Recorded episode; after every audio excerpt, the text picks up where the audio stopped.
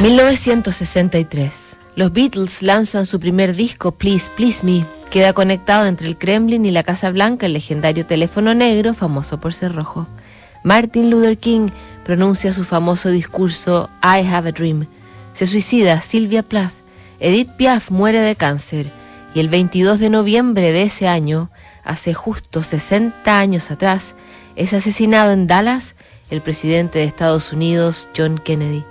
Pocos días después, su mujer, su viuda, Jackie, cuya imagen con el traje Chanel rosado ensangrentado y luego con su velo liderando el cortejo junto a sus dos hijos, le escribe una carta a quien fuera el adversario más severo en la política internacional de su marido como mandatario. En una de sus últimas noches en la Casa Blanca, le dedicó a Nikita Khrushchev las siguientes líneas. Casa Blanca, Washington, primero de diciembre de 1963.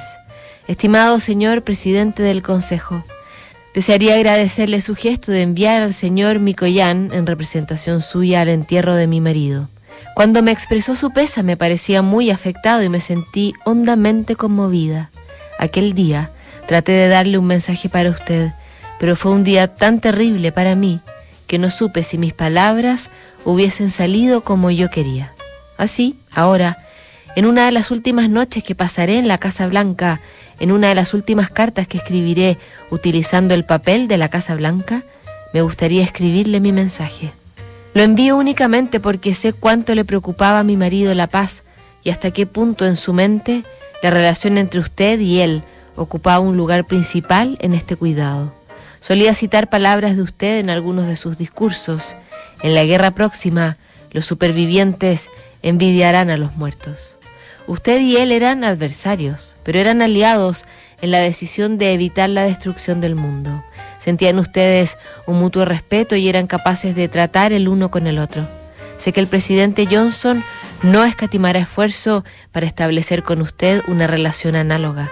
El peligro que inquietaba a mi marido era que la guerra fuese iniciada no tanto por los hombres importantes como por los que ocupan puestos secundarios mientras que los hombres que llevan las grandes responsabilidades conocen la necesidad de dominarse y contenerse, los que ocupan los pequeños cargos ceden a veces al impulso del miedo o del orgullo. Ojalá, en el futuro, puedan los hombres prominentes seguir haciendo que los pequeños se sienten y dialoguen antes de ensarzarse en la lucha. Me consta que el presidente Johnson continuará la política en la que mi marido tenía profunda fe, una política de autodominio y moderación, pero necesitará que usted lo ayude. Le envío esta carta porque tengo honda conciencia de la importancia de la relación que existió entre usted y mi marido y también para agradecer la amabilidad de que tanto usted como la señora Khrushchev dieron muestra en Viena. He leído que tenía lágrimas en los ojos cuando salió de la embajada norteamericana en Moscú, después de firmar en el libro de los testimonios de condolencia. Le ruego, acepte mi gratitud más sincera, afectuosamente, Jacqueline Kennedy. Se instalaría en Nueva York, la viuda de América, y pronto estaría a bordo del Cristina, el yate de Aristóteles Onassis, su futuro marido. Revisamos mañana otra carta notable.